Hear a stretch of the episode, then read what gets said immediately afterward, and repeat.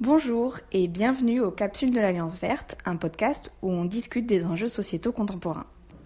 Pour la deuxième série d'épisodes, je vous propose de rencontrer Laurine Chapon, une géographe française qui prépare en ce moment même sa thèse sur les trajectoires résidentielles à Cuba. Alors dans les deux premiers épisodes que l'on a réalisés avec Laurine, on a beaucoup parlé de l'île de Cuba. On a parlé de la recherche qu'elle a réalisée pour son master là-bas et à nouveau pour sa thèse, euh, recherche qu'elle est encore en train de mener.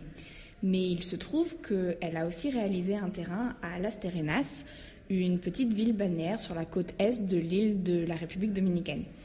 Et donc, euh, ma question serait, euh, Laurine, est-ce que tu peux nous présenter un peu le contexte de ce terrain? Pourquoi est-ce que tu es allée là-bas particulièrement? Et qu'est-ce que tu essayais de chercher? Ouais, alors euh, ce que j'ai fait à La Serena, c'était un, un, petit terrain. j'ai fait deux mois là-bas parce que c'était au début de ma thèse, j'avais pas encore pu aller à, Cuba, donc j'étais un, petit peu stressée de, de, rien faire, enfin pas de rien faire, mais de pas avoir pu faire de terrain. et j'étais ici. Et en fait, j'ai été très appelée, enfin, euh, le mot en espagnol, mais ça m'a interpellée. Euh, la manière de voir dont euh, la Sterenas était en train de se construire. Enfin, et bon, pas, c'est pas nouveau, hein, mais était quand même une ville en construction avec une croissance qui est assez importante de ces grandes villas sur les collines. Et puis, donc c'était plutôt ça qui m'a interpellée. Donc, oui, la présence française. Et ensuite, je me suis dit, bah, il y a toutes ces agences immobilières, elles ont l'air d'être tenues par des Français.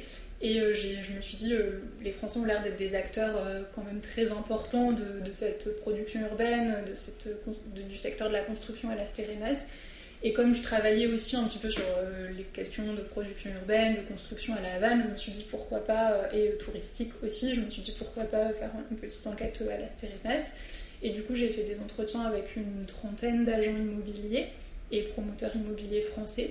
Euh, du coup, en termes d'accessibilité, euh, ça a été génial parce que les gens étaient très très disponibles, euh, très très disposés et sympathiques pour me répondre. C'est-à-dire que les entretiens se sont enchaînés super rapidement sur un mois. ça a été assez incroyable la densité d'informations et l'ouverture qu'on m'a qu'on m'a donnée. je pense que beaucoup lié au fait que j'étais une française, que du coup bah, les gens étaient contents de m'aider je suis assez jeune, j'avais l'air sympathique. Enfin, c'était, assez, facile et donc ça, c'était bien. Et enfin, je remercie les gens qui m'ont, qui, qui voilà, qui accepté de répondre à mes questions. Et après, l'article, du coup, je l'ai écrit dans, dans le. J'ai un peu récolté ces données sans trop savoir ce que j'allais en faire. Euh, j'ai fait les entretiens.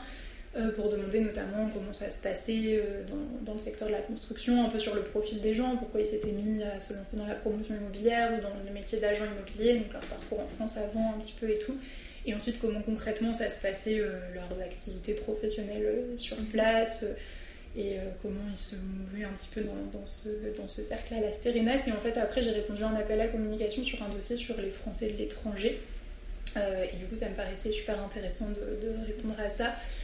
Et, du coup, non, c'est intéressant de voir, c'est assez, assez spécifique et d'un côté très commun à plein d'autres endroits du monde ce qui se passe à l'Asterinas, sur le profil des gens qui y sont. Il y a, eu pas mal d'articles qui sont sortis euh, récemment, un article dans Le Monde sur le français au Portugal, un peu des profils d'expatriés qui de gens issus des, classes moyennes ou populaires en France qui n'auraient pas forcément eu les mêmes opportunités euh, dans, ce pays et qui du coup, grâce à un différentiel de développement qui est énorme entre la France et la République dominicaine et grâce à des législations très permissives en République dominicaine, ont eu des opportunités économiques euh, beaucoup plus, euh, beaucoup plus importantes ici, donc ont pu construire des villas, des grandes maisons, et puis il y a un fort phénomène de spéculation immobilière, donc plein de gens qui qu'on construise une, qui revendent une plus chère et puis qui revendent, qui revendent, qui revendent, sans forcément s'interroger sur euh, les conséquences euh, sociales, environnementales et spatiales de, leurs actions, mais euh, parce que les conditions font que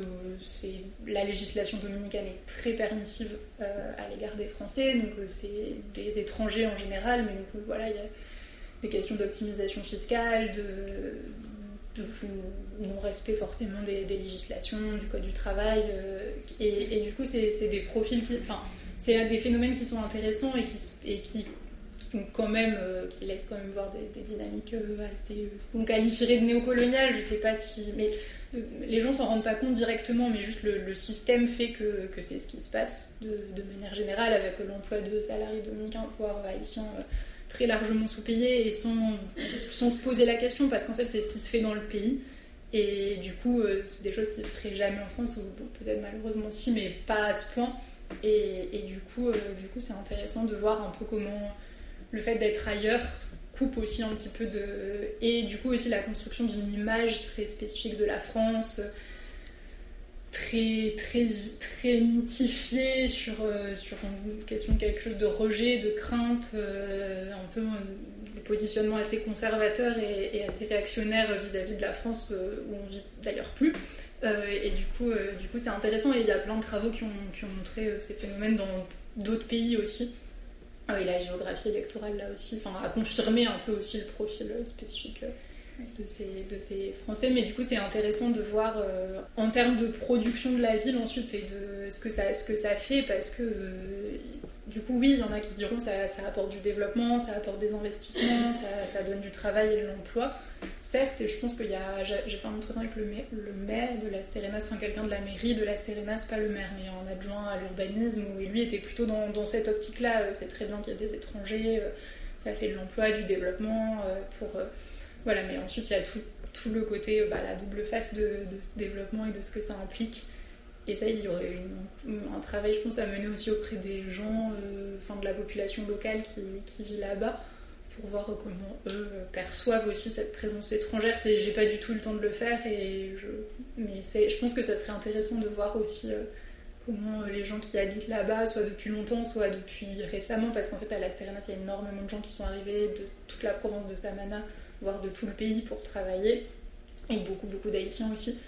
Euh, c'est donc euh, voilà, voir un peu comment cette population qui travaille en fait au service. Euh, ça reste une opportunité, mais en même temps, c'est un peu vicieux comme système, quoi c'est pas très durable, on dirait.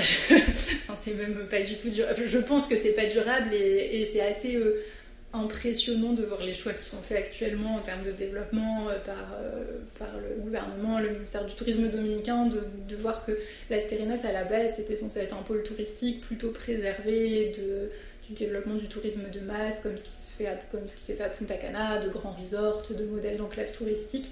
Et historiquement, c'était plutôt censé, la péninsule de Samana, rester un espace de tourisme de nature, euh, durable, avec des petites structures hôtelières, pas, et en fait, là, ça, ça, on voit que déjà, il y a cette réorientation vers quand même du tourisme de masse, y compris à la Sterenas. Il y a plusieurs grands projets de resorts qui ont été euh, autorisés euh, sur des terrains qui étaient parfois pas constructibles, dans des espaces marécageux, des zones humides, ou sur les secteurs des collines qui sont bah, des secteurs qui peuvent aussi se des zones à risque. Donc il y a déjà ça, et puis une réorientation aussi vers un peu le tourisme de luxe, une montée en gamme. Euh, et donc potentiellement qui peut tendre à exclure euh, plein, de monde. Et du coup, là, actuellement, on a quand même le développement de grands projets euh, immobiliers, euh, beaucoup de capitaux états-uniens aussi à la Sterenas. et du coup, c'est voilà, ça, pose des questions sur le développement du, du pays, mais pareil à Bayaïbé avec l'ouverture d'un porte-croisière français. C'est assez, assez particulier.